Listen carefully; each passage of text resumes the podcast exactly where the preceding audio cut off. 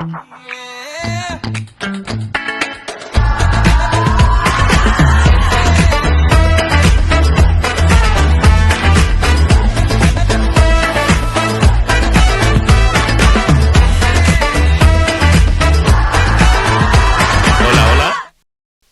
Qué bueno que te conectas, estamos empezando este programa de El Tercero, pero hoy nos alegra tanto porque en el tercero hoy somos cuatro, entonces esto se multiplica. El tema es súper, súper eh, emocionante, yo estoy muy contento de que tengamos a Miguel Arias desde Colombia. Hoy nos dividimos dos mexicanos, dos colombianos, porque de pronto Ezequiel se ponía así como que, ah, me dejan solo, pero ya Ezequiel, ya tenemos aquí un, compatriota tuyo. Eh, pero hoy quiero empezar eh, presentando a Miguel. Eh, si puedes presentarte, Miguel, ante la gente que, que, nos sigue en este podcast. Vale, gracias. yo soy Miguel, Miguel Arias. Eh, un hombre casado felizmente y con una familia muy bonita de cinco hijos y todos sirviendo al Señor, todos ocupados en la obra de Dios. Y llevamos unos 47 años casados, trabajando para el Señor todo este tiempo, porque desde que nos casamos, eh, casi que nuestra luna de miel estuvo enfocada en el ministerio también. Así que son muchos años, son muchas experiencias, un aprendizaje diario y de hecho muy contentos de servir al Señor. Esa es mi familia y ese es nuestro ministerio. Oh, muchas gracias por acompañarnos. Ezequiel, ¿cómo está? ¿Cómo está el clima en Goshen? Bueno, aquí está un poco frío, pero soportable y muy contento de, tener aquí junto a mí a, un colombiano y, y sentir ese acento un poco que a veces extrañamos, ¿no? así que Miguel, me da mucho gusto eh, saludarte ya de antes. Ya habíamos tenido la oportunidad de, vernos y conocernos. Así que, y bueno, a todos un saludo, Carlos y Joshua, aquí, contentos y sabiendo que esto que vamos a, conversar hoy va a traer bendición a, a la iglesia. Sí. Y aquí nos damos cuenta cómo todo se une en el ministerio, ¿no? Todo en Cristo, que Ezequiel conocía ya a Miguel y Miguel conoce al papá de Ezequiel, entonces. Pero Carlos, ¿cómo estás? Muy bien, gracias a Dios. Aquí ya, ya parece mundial, ¿no? México contra Colombia. no sé si quedaron o no, pero bueno, dos y dos. Sí, si fuera este un torneo tuviéramos parejitos, dos contra dos. Pero no vamos a competir, sino vamos a hablar, vamos a edificarnos con la palabra del Señor este día. Y muy contento de tener a Miguel. A Miguel ya lo conozco por varios años. Tuve la experiencia de, conocerte. ¿Te conocí en Nicaragua, Miguel? Sí, en Nicaragua. ¿O te conocí antes? En Nicaragua, en un evento Keystone, ¿verdad? Que vamos a hablar adelantito más sobre eso. Pero tuve la, la, bendición de conocerlo, a él, a su esposa, a otro equipo de trabajo que han sido de mucha bendición para mi vida. He aprendido mucho de ellos y gracias a Dios porque pues, los puse en nuestro camino y podemos aprender y vivir con ellos. Entonces, este, adelante, vamos a comenzar. ¿Cómo ves? Tengo una pregunta para comenzar. Vamos a hablar de discipulado, Miguel. Entonces, comenzamos con la pregunta, ¿qué es el discipulado? Bueno, cuando hablamos de discipulado, estamos hablando de, de equipar y entrenar a alguien que conoce a Jesús para que crezca en ese conocimiento de Dios y de la palabra de Dios, pero también que haga discípulos. Entonces es todo un proceso que se convierte en un estilo de vida. Y cuando hablamos de discipulado, más que hablar de clases aula, estamos hablando de relaciones. Si no hay relaciones, no hay reproducción y no hay multiplicación. Entonces, lo que nosotros compartimos, no solamente desde la perspectiva teórica, sino de la práctica, porque creo que lo efectivo de la Biblia o del Evangelio es que Él es práctico si no es práctico, eh, lo verbal se queda en el aire y quizá lo comuniquemos como una información, pero no tenemos testimonio de vida. Entonces, cuando hablamos de discipulado, hablamos de, conducir a alguien a Cristo, pero que relacionalmente lo ayudamos a crecer. Y esa relación va a dejar ver en, en mí que estoy discipulando a alguien, va a dejar ver mi vida, cómo conozco a Jesús, cómo lo vivo y eso es lo que yo imparto en la persona. Entonces, ese discípulo, pronto, pronto, con esa genética de la vida de Cristo, también se reproduce y se multiplica. Entonces, el discipulado para mí es eso. Es una impartición de vida de forma relacional. Y, es que es bien importante, ¿no? Esa cuestión de relacionarnos, porque de pronto llegamos y queremos ser discípulos nada más. Eh, acepta a Cristo, haz la oración de fe y me voy. ¿Qué, estábamos haciendo mal eh, en nuestras estructuras anteriores? O sea, eso es la esencia del discipulado, lo que dices, Miguel. Pero ¿por qué nos desviamos? En tu perspectiva, ¿a, qué podrías achacarle? No sé si entienden la palabra achacar sí, está bien. Culpar de que la iglesia se centró nada más en acepta, pero no en la relación. Yo creo que, que la iglesia ha hecho una tarea bonita. ¿En, en qué aspecto? La iglesia, por donde quiera que esté la iglesia del Señor y los ministerios del Señor, hemos impartido eh, el mensaje del Evangelio. Hemos evangelizado, porque una, una primera parte del discipulado es la evangelización. Es decir, yo no puedo discipular a alguien que no gano para Cristo. Entonces yo, yo puedo conducir a una persona al conocimiento de Dios y con base en la palabra de Dios, cuando esta persona conoce al Señor Jesús, entonces dice el mismo Cristo, ¿no? Según Juan 17.3, el Señor dice que en esto consiste la vida eterna, en que te conozcan a ti, al Padre, al Dios eterno y a tu Hijo a quien, a quien has enviado. Entonces, si hay conocimiento de Dios y de Cristo y se recibe a Cristo en el corazón, entonces eh, una persona ahora es salva. La hemos dejado ahí. Creo que el error nuestro como iglesia ha estado en que hemos dejado la iglesia, perdón, a la persona nueva ahí.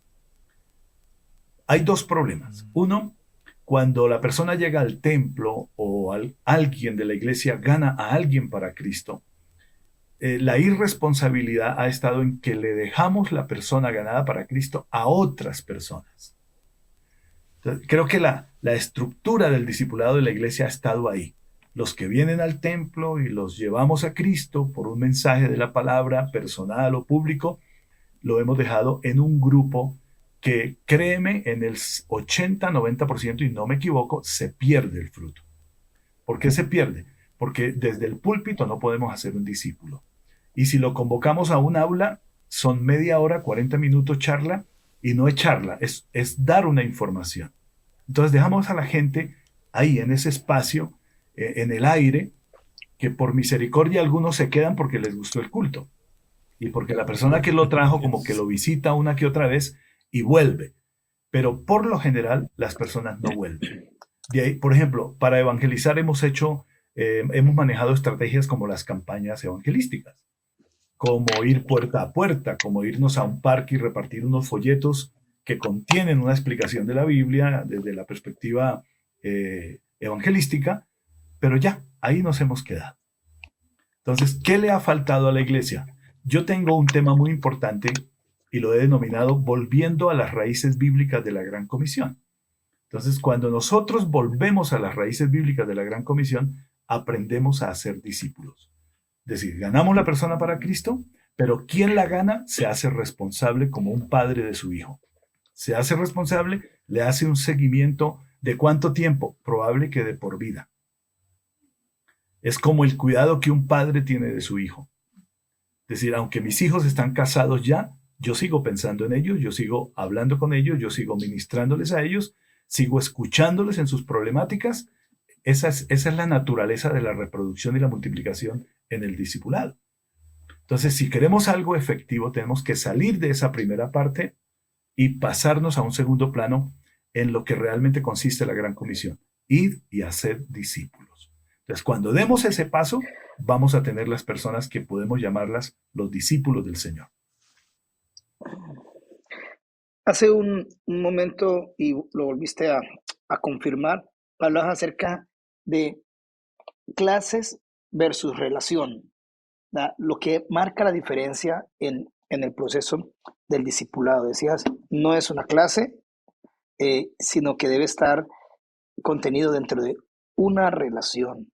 Mm, ¿qué, podrías ampliar respecto o, dar ideas respecto a, quebrar esa, esa tendencia que tenemos a, a poner el discipulado solamente y reducirlo a una clase, a un aula, a 40 minutos, una hora, lo que sea. Mira, Ezequiel, yo, yo hablo de la experiencia que nos deja ver el Señor Jesucristo. Una de las tareas que hay que llevar a cabo es leer los cuatro evangelios. Cuando leemos los evangelios, nos damos cuenta cómo Jesús hizo discípulos. Y ahí hay una cosa muy, muy importante en el ministerio de Cristo, es que él tuvo, un aspecto de su ministerio tuvo que ver con las multitudes. Es decir, Jesús no las rechazó. Jesús, como la iglesia, la iglesia tiene una apertura muy amplia para la gente que llega.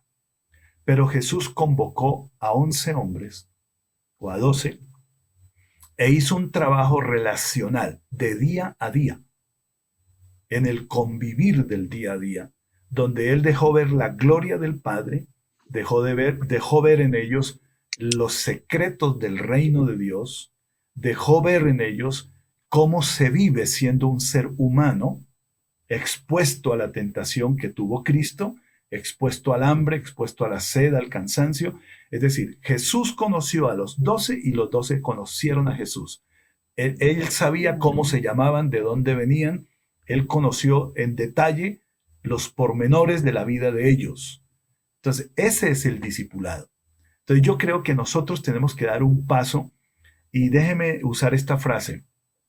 La iglesia y nosotros los ministerios del Señor debemos aceptar que Dios haga reformas en nuestra vida, que Dios haga reformas en nuestra estructura. Es decir, nos hemos amañado, nos hemos asentado, nos hemos ubicado de tal manera en la estructura que toda la inversión de vida y de dinero ha estado para alimentar lo que hay dentro y lo poco que llega. Pero no tenemos los ojos hacia afuera ni la inversión de vida hacia afuera. Y afuera es donde está la gente que nosotros debemos alcanzar para Cristo e invertir en ellos lo que más se pueda para hacer los discípulos del Señor. Entonces la relación es vital, Ezequiel. Si no hay relaciones, no hay vida. No, si no hay relaciones, no hay nada de ganancia en esta tarea. Eh, eh, y es que eso de romper estructuras nos cuesta, ¿no? Como cristianos, eh, es nos adaptamos a esta es la manera, pero yo tengo una pregunta, a lo mejor ya en parte respondiste a esta pregunta que voy a hacer, pero en sí, ¿cómo sabemos cuándo empieza el discipulado? Porque muchas veces decimos, el discípulo es cuando hace la oración de fe, o antes o después de que se bautizó.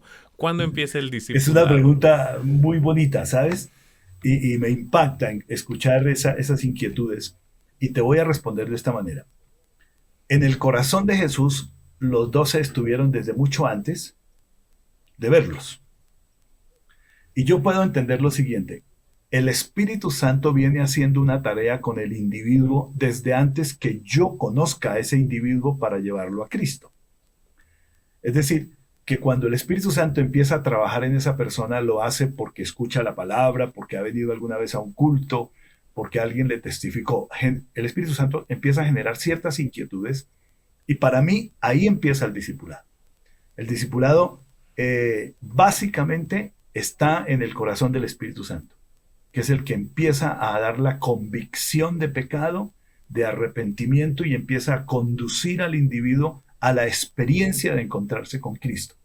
El encontrarse con Cristo, en esa etapa es donde yo empiezo a jugar el papel importante, donde el Espíritu Santo ha preparado a una persona para mí y me ha preparado a mí para una persona o para una familia. Así, en mi experiencia personal lo hemos vivido de esa manera. Entonces, cuando conocemos a esa persona o a esa familia, sentimos una paz tan grande y una convicción que esta persona no solamente va a ser un individuo que pasará por delante de mí a quien le dejo una semilla, sino que yo puedo entender que esa persona la voy a tener por mucho tiempo cerca de mí. Entonces, continúo. Mi participación es la continuidad de la obra que el Espíritu Santo empezó en algún momento. Ya, ese es el punto clave, que yo pueda entender por, ese, por la obra del Espíritu Santo que esa persona va a ser un discípulo del Señor. Me asiste la responsabilidad de orar, de tener confianza en los impulsos que el Espíritu Santo me da para hacer la tarea. Gracias. Oye, Miguel, este, quizá nosotros eh, podemos, hemos sabido la respuesta sobre esto, pero si alguien por ahí está escuchando y se pregunta de su discipulado, ¿cómo puedo saber que mi discipulado que estoy haciendo está correcto? ¿O voy por buen camino en el, en el discipulado?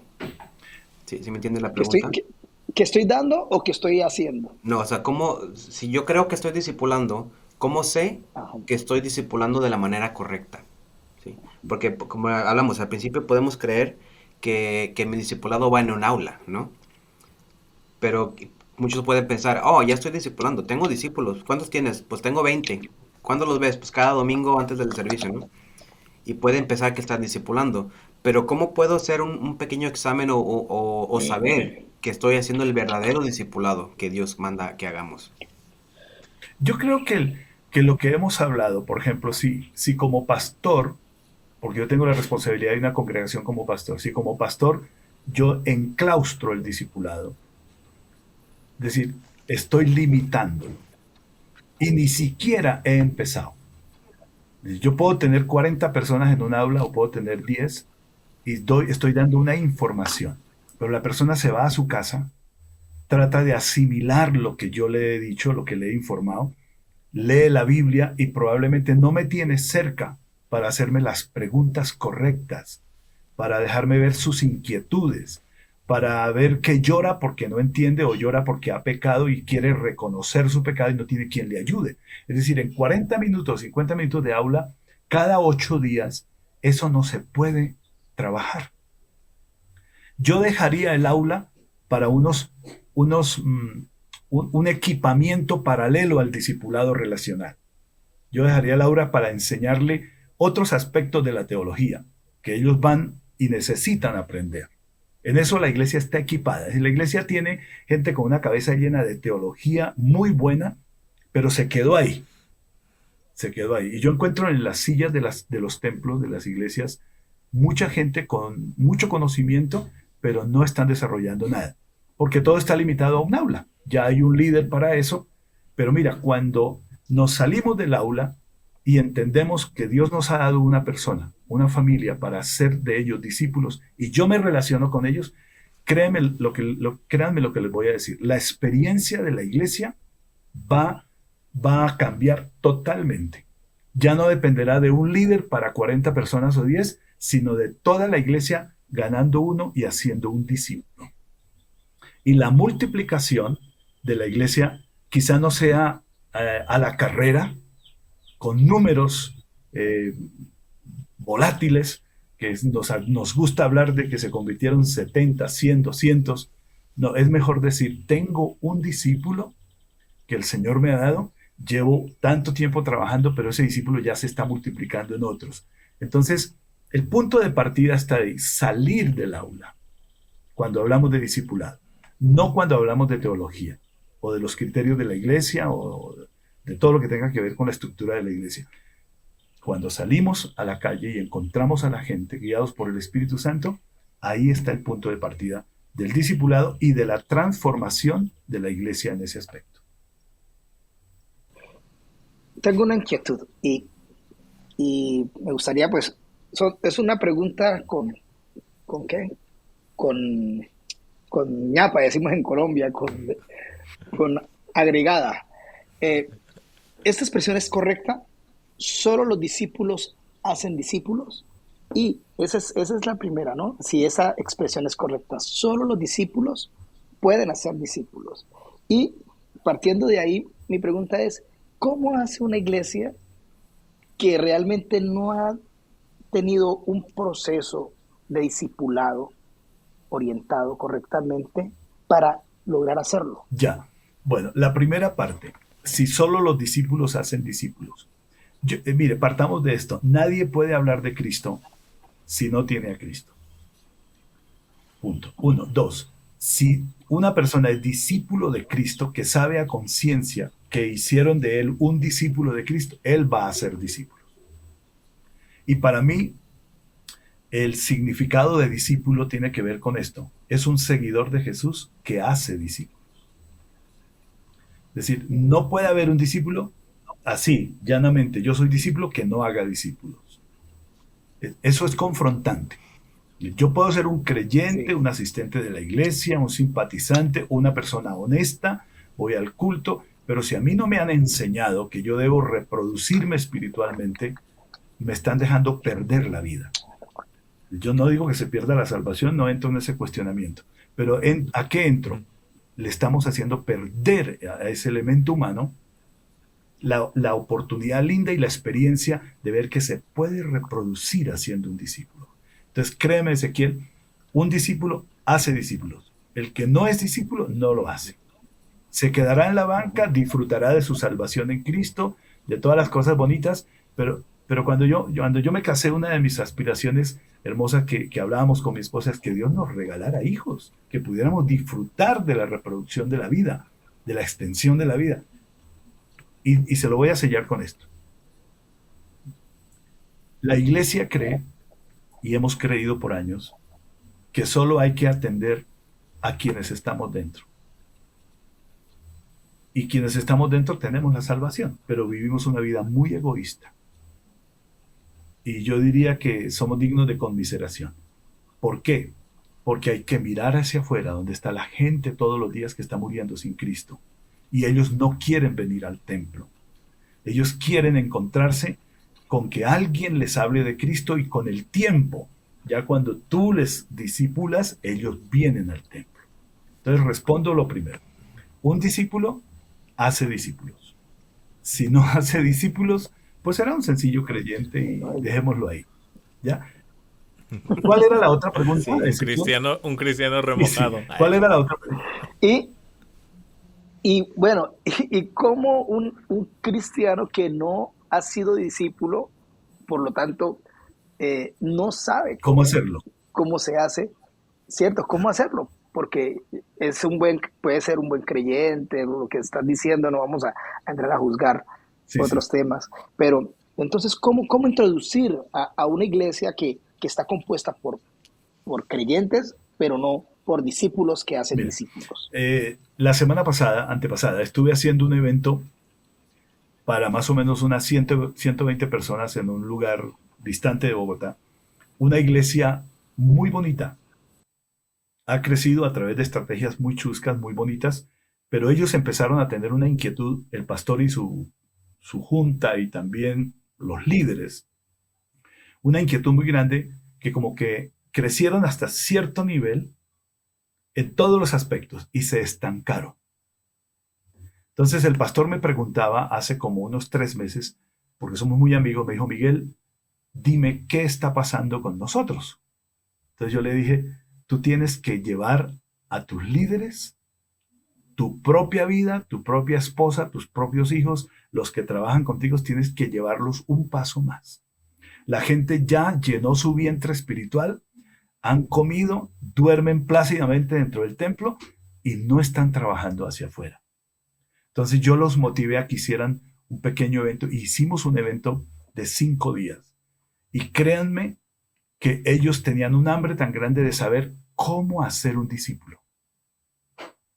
Y yo les marqué pautas como estas, en medio de las varias conferencias que les di, les marqué pautas como esta. Empiecen a orar al Espíritu Santo que les traiga una persona no hablemos de dos ni de diez. Que Dios les, les lleve a una persona que esté necesitada de conocer a Jesús hoy.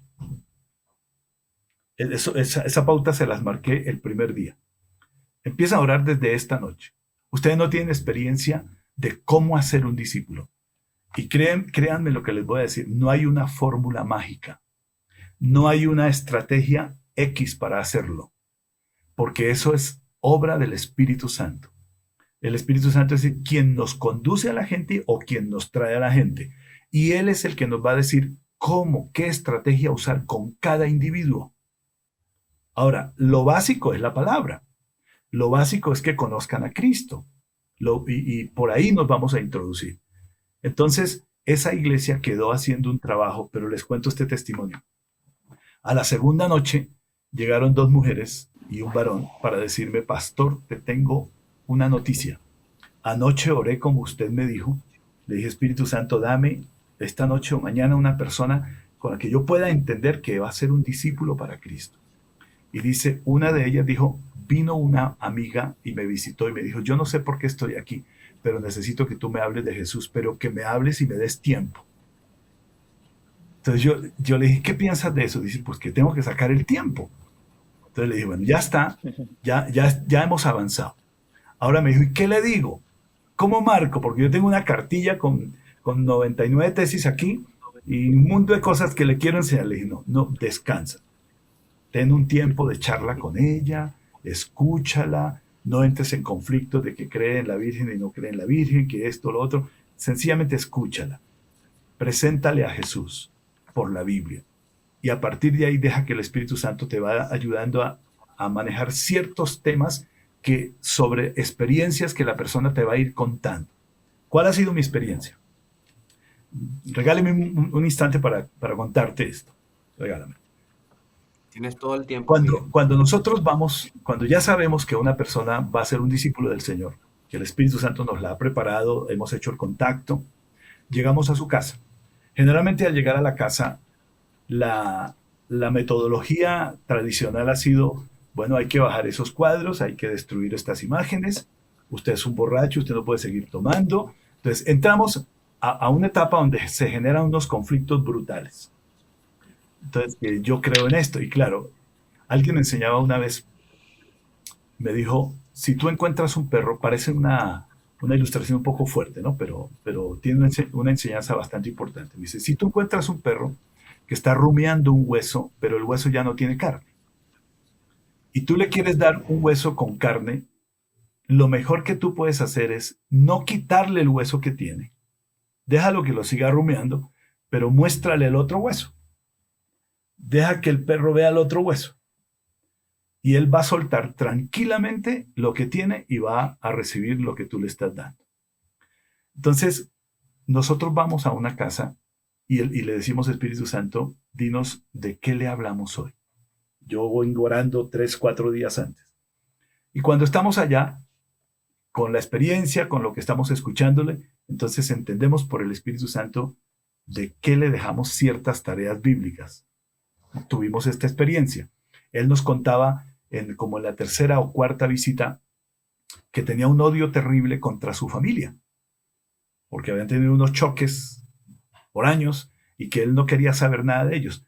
Entonces, oramos esa noche y yo le dejé que leyera sobre el amor de Dios y el perdón. No le dije nada más. Lee estos textos y nos, nos vemos, o si me puedes llamar mañana o pasado, me quieres preguntar o yo vengo, tú me dices y estamos listos. Él leyó a los tres días, me llamó y me dijo, tú eres como muy, muy intencional en lo que haces conmigo, ¿no? Yo leí todo esto y ahora me encuentro que tengo que buscar a mi familia, perdonarlos y, y arreglar con ellos. Le dije, tú tienes la respuesta. ¿Qué quieres hacer? No, pues yo quiero buscarlo. Bueno, entonces vamos a orar.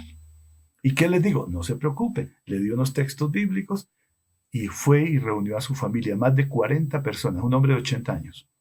Más de 40 personas les habló de Cristo, terminó orando por ellos. ¿Cómo lo hizo? Yo no sé. Pero fue un impacto a su familia.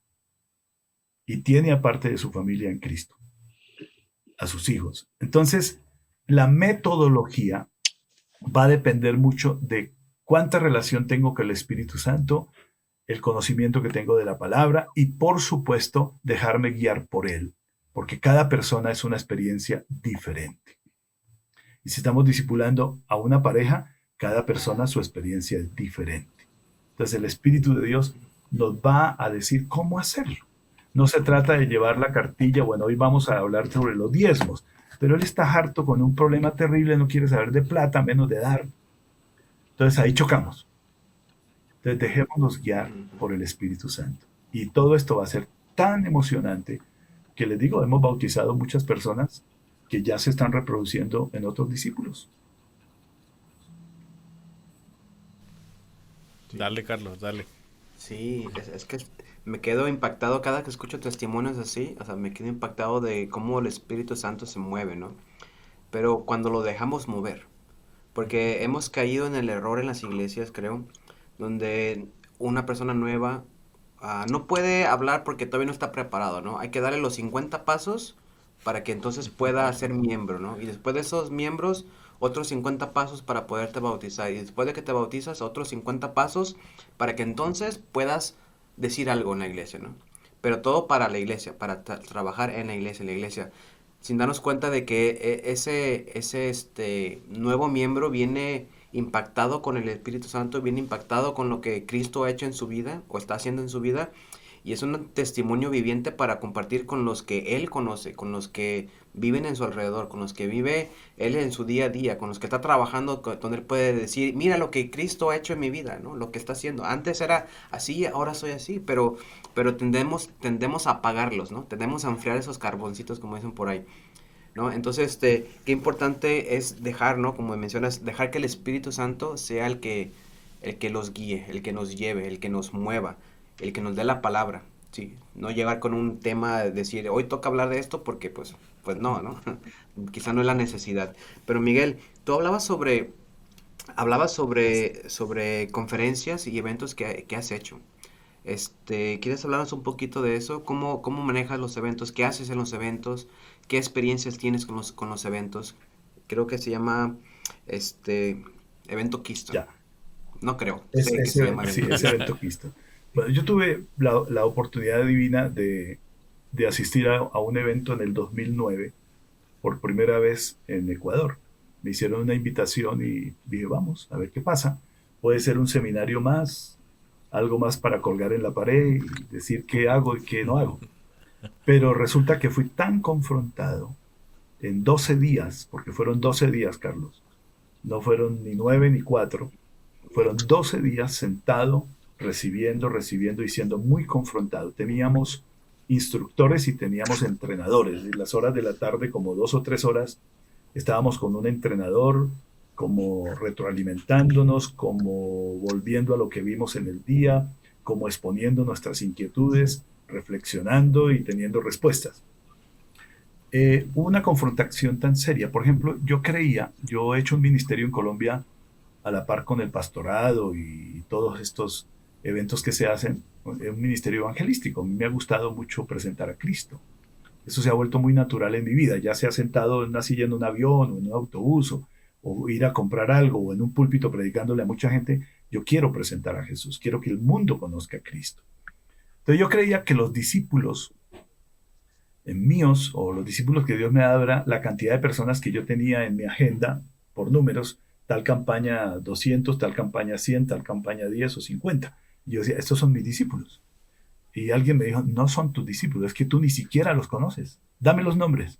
Dije, no, pues yo no sé quiénes son, entonces no son tus discípulos. Es decir, la gran diferencia de conducir a alguien a Cristo, a quien lo dejo en manos de alguien, con que el Espíritu Santo me da una persona para invertir mi vida en él, a través de las relaciones espirituales. Entonces, eso fue tan confrontante que yo rompí tantos esquemas y estructuras de mi ministerio, yo le dije, bueno, Señor, entonces enséñame.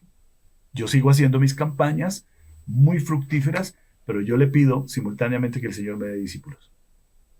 Entonces yo voy a un evento y vuelvo y yo atiendo a los discípulos que el Señor me ha dado. Yo sigo con ellos en mis relaciones. Entonces, un evento Keystone consiste en apartarnos un tiempo como líderes o pastores Hemos trabajado eventos de 12 días, ahora trabajamos eventos de 9 días. En Colombia estoy haciendo eventos de 4, de 5 días, por razón del trabajo de la gente, de sus estudios y en épocas específicas donde pueden apartar sus tiempos. Y generalmente trabajamos entre las 7 de la mañana y las 12 del día con unas 4 charlas y tenemos un tiempo de entrenamiento en la tarde, unas 2 horas, eh, mirando lo que hemos visto y escuchando tantas inquietudes de ministros y, de líderes. Eh, hacemos un seguimiento, cuando terminamos el evento, hacemos un seguimiento por unas 26 semanas para tratar de que cuaje en el corazón y en la mente de, los ministros que han recibido eh, la visión de Dios, el plan de Dios de hacer discípulos. Una de las cosas importantes que hemos hecho en los eventos es que Así como enseñamos que el discipulado es relacional, nosotros como instructores y como, como entrenadores establecemos unas relaciones muy estrechas con los líderes y pastores que van a los eventos. Y ese seguimiento que hacemos nos da para saber cómo están, qué les ha costado hacer, qué ha sido sencillo, con qué, con qué cosas hay conflictos, tienes problemas, estás enfermo, es decir, mantenemos una, una comunicación constante. Eso ha hecho que todos nosotros que no sabíamos cómo era ser un discípulo, podamos entender siempre, siempre las relaciones que van vitalmente en el hacer discípulos. Entonces, un evento así lo hacemos en Colombia en este momento. Hemos parado, no hemos podido salir de Colombia para hacer el otro evento ahora, pero por nueve o diez años hemos hecho por Centro y Suramérica. En España he tenido la oportunidad de ir para hacer eventos también de Keystone, pero tienen que ver exclusivamente con, con un tiempo de equipamiento y de entrenamiento bíblicamente con base en cómo hacer discípulos. Hay tres cosas importantes que quiero dejarles claro. La temática que manejamos vertebralmente en un, en un evento eh, está basado en tres temas. Uno que es la gloria de Dios. Cuando nosotros conocemos lo que es la gloria de Dios y por qué hay que vivir para la gloria de Dios y que el mensaje que yo predico tiene que ser con base en la gloria de Dios, en Cristo mismo, en dar a conocer al Señor. Eso es una cosa vertebral en nuestro evento. Lo segundo es que todo es por el Espíritu Santo. Y si el Espíritu Santo nos conduce en esta tarea, Dios recibirá siempre la gloria. Y lo tercero es hacer discípulos. Eso es vertebral. Luego se desprenden otra, serie de temas que lógicamente alimentan estos tres temas vertebrales. Yo, yo tengo una, una pregunta. El, el pastorado el pastorado de pronto lo malinterpretamos. Y yo, yo hablo por mí, no hablo por algunos otros pastores. Pero lo malinterpreté creyendo que predicaba, hacía discípulos desde el púlpito porque muchos traen a sus familiares que, ah, predíquele usted. Pero tú, ¿qué le dirías a esas personas? ¿Cómo pueden eh, dar el primer paso para empezar ellos a ser discípulos y no esperar que el pastor haga eh, los discípulos que ellos eh, tienen la abertura, ¿no? Yo le digo a la iglesia, yo no puedo llegar a los lugares que ustedes llegan. Yo llego a, los lugares donde, donde yo estudio, donde yo me desarrollo. Ahí en ellos quiero hacer discípulos. Pero ustedes necesitan hacer discípulos en donde están. No, no es necesario que... No, es que el pastor debe de hacerte eh, discípulo. Ellos pueden. ¿Cómo, ¿Cómo pueden dar ese primer paso? Yo creo que nosotros como pastores debemos aprender que a nuestros líderes, a las personas que Dios ha puesto en nuestro ministerio para hacer la obra con nosotros, porque son gente equipada por Dios, gente que ha dispuesto a negarse a tantas cosas para servir con nosotros al Señor en su obra. Yo creo que lo que tenemos que hacer como pastores es liberarlos, es hacerles entender que ellos pueden hacer discípulos, que la tarea no es exclusivamente mía o del evangelista o de un equipo de trabajo de la iglesia o de un ministerio específico que se llama hacedores de discípulos. No, hacedores de discípulos podemos ser todos en la iglesia.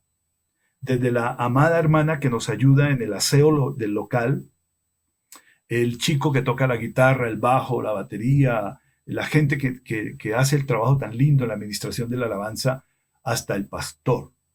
Una cosa clave en esto, para que la iglesia aprenda a ser discípulos y sea incentivada a hacerlo viendo los frutos, yo como pastor tengo que hacer discípulos. Si yo no hago discípulos, va a ser otro tema teológico, otro tema de púlpito que yo no estoy dispuesto, ni quiero que se me metan al rancho para que me pregunten si usted tiene discípulos o no los tiene. Y creo que, que, hemos evitado todas esas confrontaciones, tenemos unas excusas muy particulares y, la, y la iglesia las tiene. Por ejemplo, cuando la iglesia trae a la gente nueva para que se convierta a Cristo, dicen ese es el trabajo del pastor. El pastor cuida las ovejas. Y, no, mire que el hacer discípulos es un, mandamiento del Señor dado a la iglesia. la iglesia con mayúscula, la iglesia en el mundo entero. Y la iglesia la componemos los ministros, los pastores, eh, los líderes, el hermano más sencillo, el recién convertido. Todos somos la iglesia. Y la iglesia tiene que aprender a ser discípulo. Entonces, lo efectivo para que un equipo de trabajo, para que una iglesia rompa ese esquema y entre en el ambiente de hacer discípulos, es que uno como pastor lo haga. Si yo lo hago, así sea uno en seis meses o en un año, yo tengo testimonio. Y puedo decirles cómo se hace y cómo me guía el Espíritu Santo a hacerlo. Pero si yo no tengo ese testimonio, va a ser muy complicado. Eh, ¿cuál, ¿Cuál cree que es el mayor obstáculo o los mayores obstáculos eh, para desarrollar el discipulado como iglesia? Algunas veces es la comodidad en la que vivimos como iglesia. Es decir, nos hemos conformado a tener cierto número de personas, me entienden, los entiendo, nos amamos, tomamos el cafecito, ahí vamos en el barco. Eh, al barco no le cabe nadie más, como que ya estamos el cubo. Entonces, un inconveniente es ese, es esa comodidad a la que nos hemos ajustado, que hemos amado y no hemos aceptado el reto de romper con esas estructuras, de romper con esos paradigmas, eh, que hay que hacer solamente una campaña para poder tener gente nueva. No, la gente está afuera. Y créanme lo que les voy a decir, cientos de personas que nosotros quisiéramos tenerlos en el templo no quieren venir al templo. Como el primer paso, no lo quieren dar. Entonces tenemos que ir a ellos. Entonces si rompemos ese, y ese esquema lo, lo rompemos y vamos hacia ellos guiados por el Espíritu Santo con el tiempo. 20 días, 8 días, 15 días, un mes, ellos vendrán porque me preguntarán, ¿y usted se congrega? Claro. ¿Quién no sabe que la gente puede congregarse? Todo el mundo lo sabe. Pero la gente le tiene cierto, eh, ciertos prejuicios, ciertas cosas a congregarse, a ir a un templo evangélico. Pero nosotros queremos que eso sea lo primero que la gente haga. No. Entonces, salir de esa comodidad para mí sería romper con destruir un obstáculo que nos tiene encerrados. De verdad que uno quisiera seguir hablando de, de esto que es el discipulado porque es tan necesario aprender, escuchar, para poner manos a la obra, ¿no? Pero sé que muchos que nos están escuchando o nos están viendo tienen cosas que hacer y les agradecemos tanto por el tiempo que han apartado para ver este podcast. Y de verdad, Miguel, muchas gracias.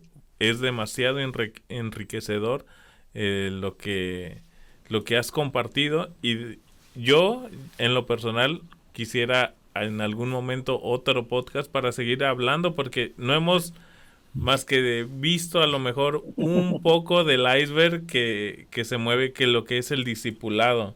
Entonces, eh, palabras finales que les puedas dar a los a los podcast escuchas o a la gente que nos está viendo a través de YouTube, Miguel. Yo les haría un reto no sigan siendo tan cómodos. Hablen con el Espíritu Santo que por una razón muy poderosa Dios ha dejado al Espíritu Santo en nuestro corazón como iglesia. Y la tarea primordial de la iglesia en esta tierra tiene dos vertientes. Una es tributarle al Señor la gloria en el culto, en la manera de vivir que nosotros tenemos para Él, que tiene que ser agradable. Pero lo otro es que nosotros tenemos que reproducirnos y multiplicando, multiplicarnos haciendo discípulos. Y todos podemos desde el más chico hasta el más grande. Todos podemos, todos somos equipados por el Espíritu Santo para hacerlo, así que no hay excusa. Tú puedes hacerlo. Sí. Carlos, di unas palabras antes de irnos. me quedo, me quedo, ahora sí que, que escuchando y aprendiendo. Cada vez que, como digo siempre, que escuchamos sobre estos temas, a mí me, me llenan y me motivan, ¿no? Y me retan me retan. Yo creo que ahorita la iglesia está siendo retada, como decía al principio, a buscar esos discípulos, ¿no? Regresar a la, a la enseñanza que Jesús hizo, nos mostró, nos enseñó. Y yo creo que podemos hablar de testimonios. Hace rato compartimos testimonios con Yeshua y, y he compartido con ustedes antes también, donde, donde, no nos cerremos. Yo, yo creo que mi palabra también será así. No tengas miedo al Espíritu Santo. ¿sí? Yo creo que esto es un obstáculo, como mencionaba Ezequiel, que la iglesia está teniendo. No quieren buscar del Espíritu Santo porque saben que su, su comodidad va a ser movida. ¿sí?